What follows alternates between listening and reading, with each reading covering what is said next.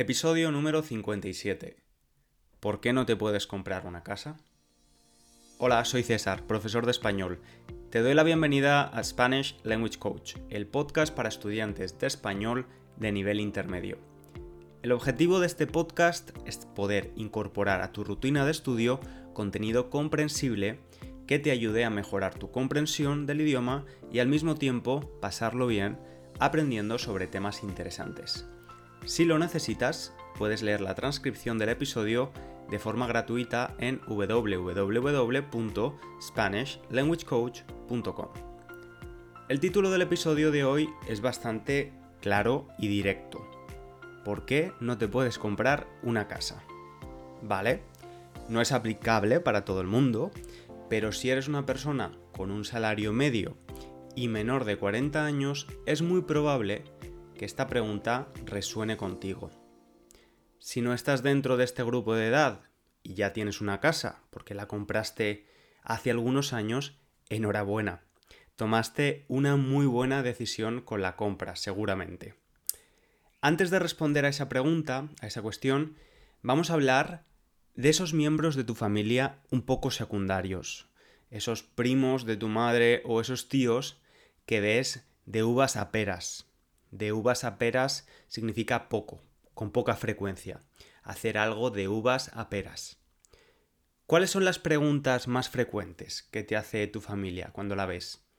Esas preguntas que se repiten cada vez que ves a los miembros de tu familia en ocasiones especiales como una celebración familiar o durante la Navidad. Dependiendo de la edad que tengas, estas preguntas serán diferentes. Si eres un veinteañero o una veinteañera, o incluso más joven, te preguntarán por tus estudios, te preguntarán por tus notas o por qué carrera universitaria piensas estudiar. Probablemente te pregunten también por si tienes novio o novia. Es probablemente la pregunta más típica en las cenas de Navidad a los solteros españoles. Y para mi gusto, de las más incómodas qué obsesión tienen los miembros de las familias por la situación sentimental de los jóvenes. No lo puedo entender.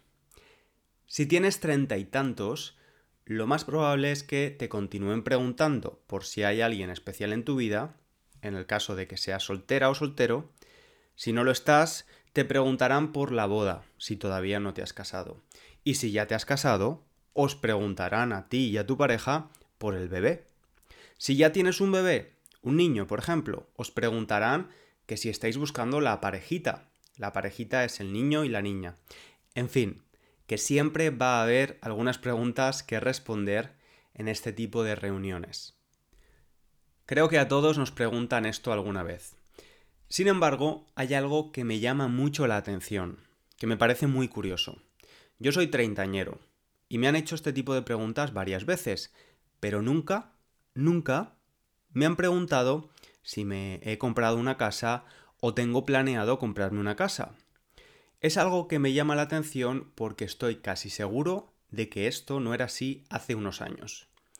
Mis padres y todos mis tíos se compraron sus casas en propiedad con 20 o 30 años. Ninguno de ellos fue a la universidad y siempre han tenido trabajos y salarios muy normales. Sin embargo, todos, sin excepción, han podido permitirse, han podido comprar una casa sin la ayuda económica de nadie. ¿Por qué a los jóvenes de esta generación nos resulta tan complicado poder comprar una casa entonces?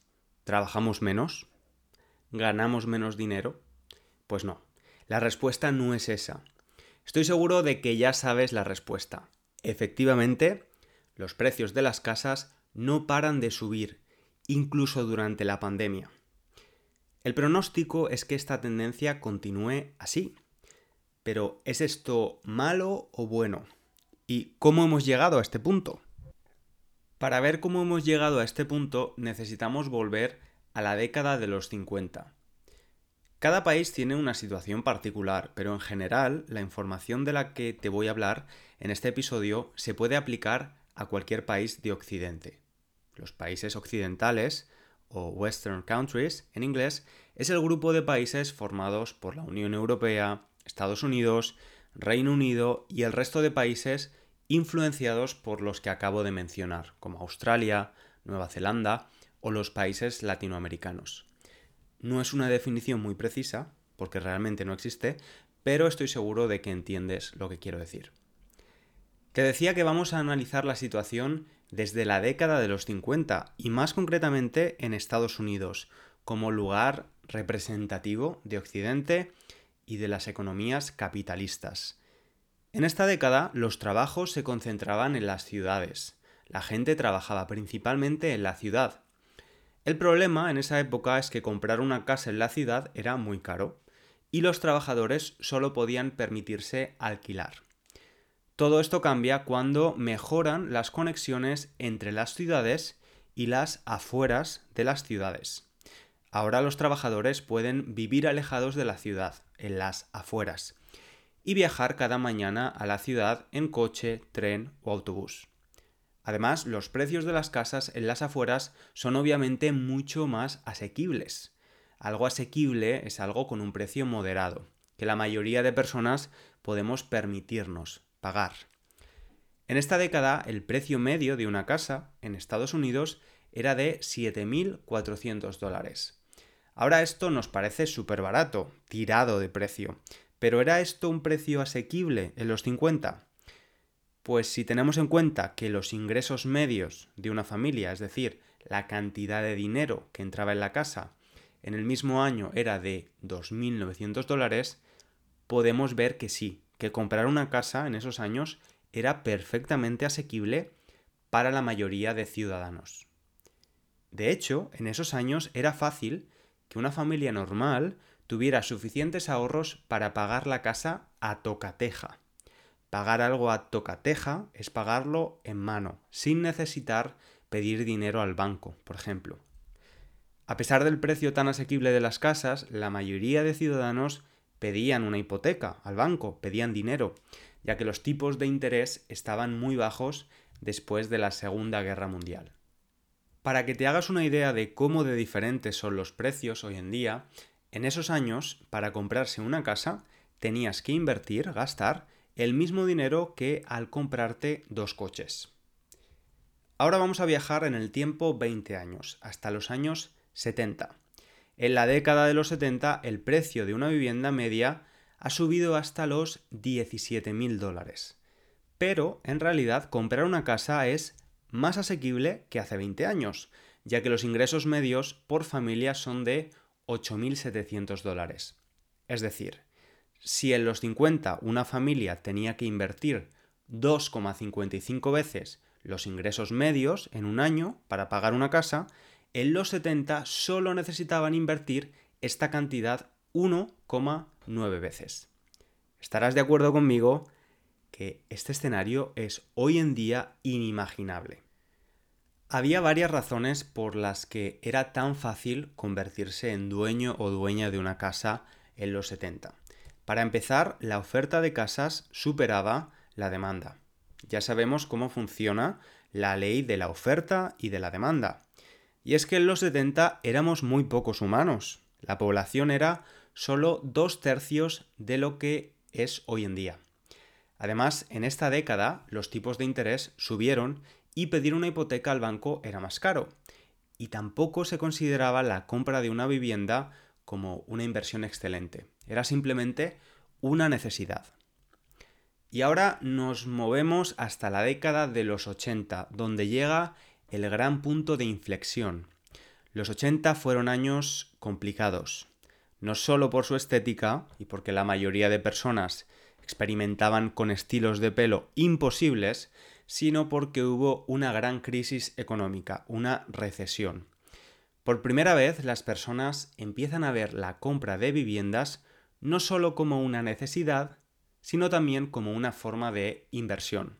Una inversión estable, perfecta en tiempo de recesión o crisis económica.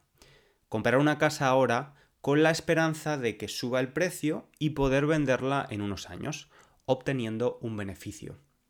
La gente empieza a ver el ladrillo como una inversión jugosa.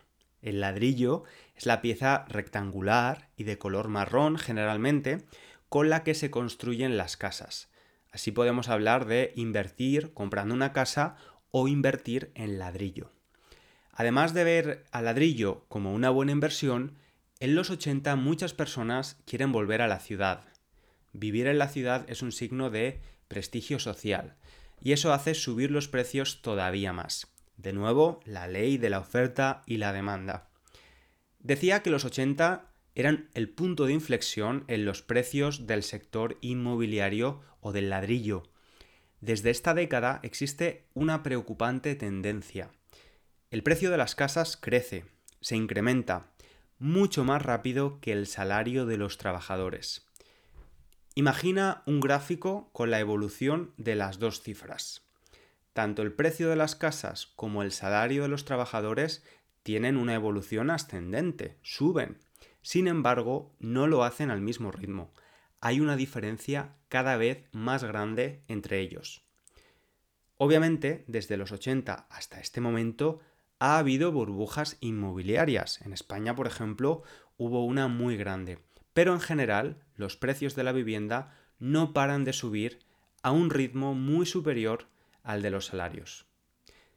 Y entonces llegó ella, o él. El COVID, si hablamos del virus, o la COVID, si hablamos de la enfermedad. Llegó la pandemia mundial y los precios de las viviendas, en términos generales, continuaron subiendo sorprendentemente. Pero, ¿por qué? ¿Por qué han continuado los precios con esta tendencia ascendente durante la pandemia? Pues lo cierto es que hay varios motivos que han provocado esta situación.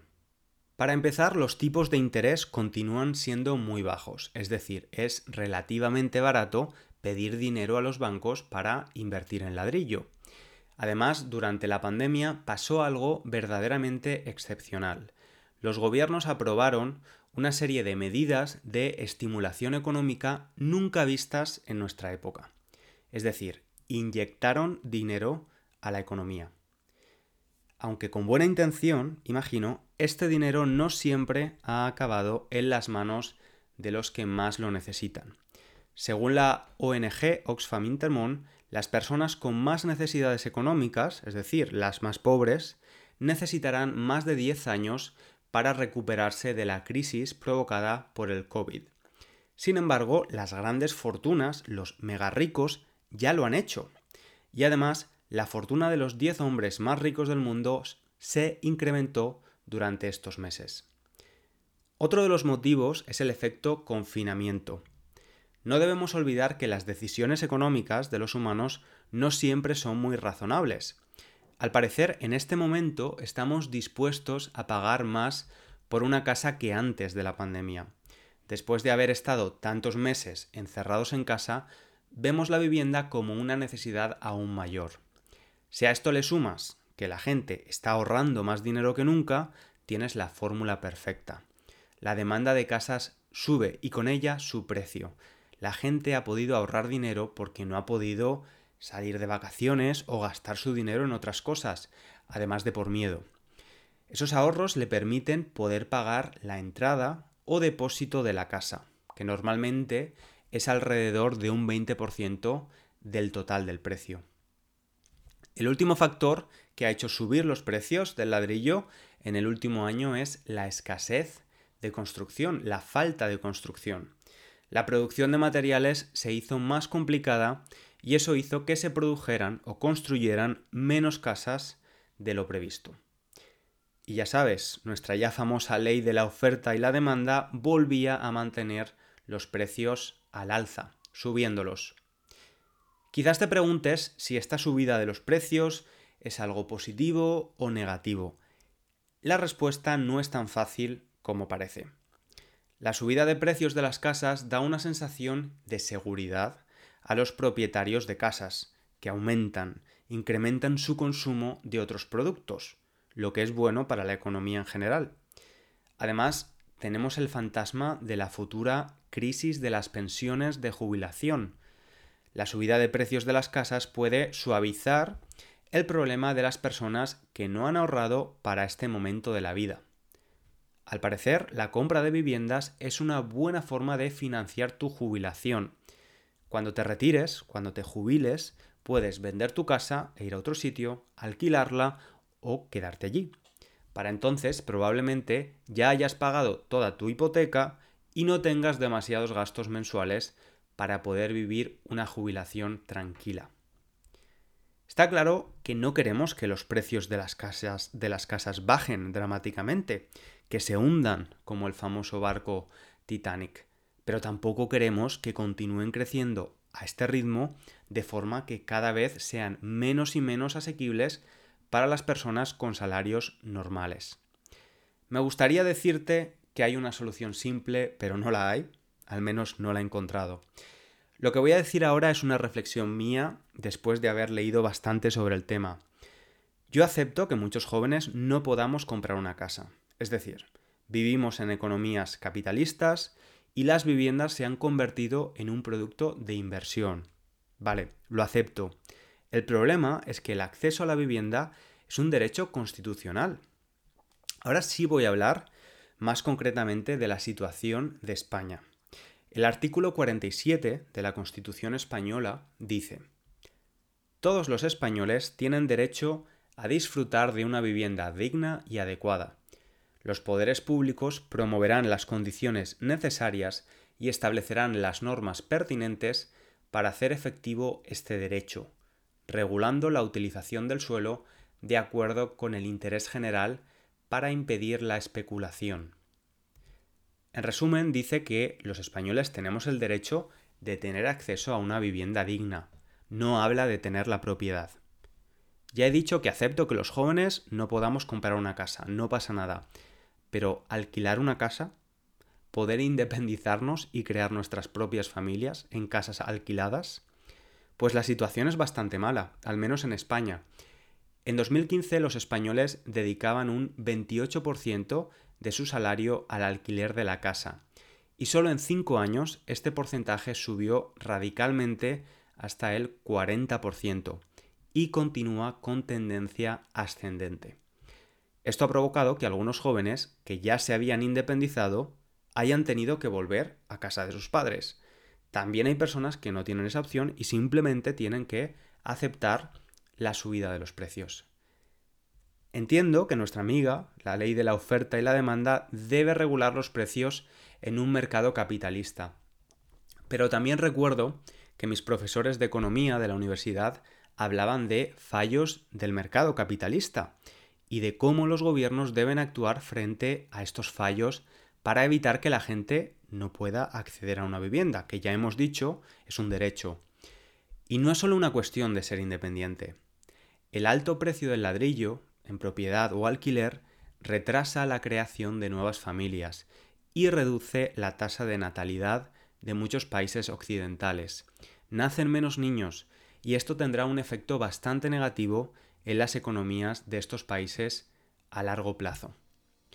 De nuevo, la solución no es fácil, Podríamos pensar que limitar los precios de los alquileres sería una buena, una buena solución, por ejemplo. Pero algunas veces el remedio es peor que la enfermedad. Y esta política ha reducido la oferta de casas en ciudades donde se ha intentado. Cada gobierno, cada economía, puede buscar la solución más adecuada. El problema, desde mi punto de vista, es que la inacción es la tendencia de muchos gobiernos no hacer nada, mirar para otro lado y esperar a que el mercado solucione el problema. Y bueno, hasta aquí el episodio de hoy. Espero que te haya resultado útil y hayas podido aprender conceptos nuevos. Te deseo una muy buena semana y te espero en el próximo episodio. Un abrazo grande.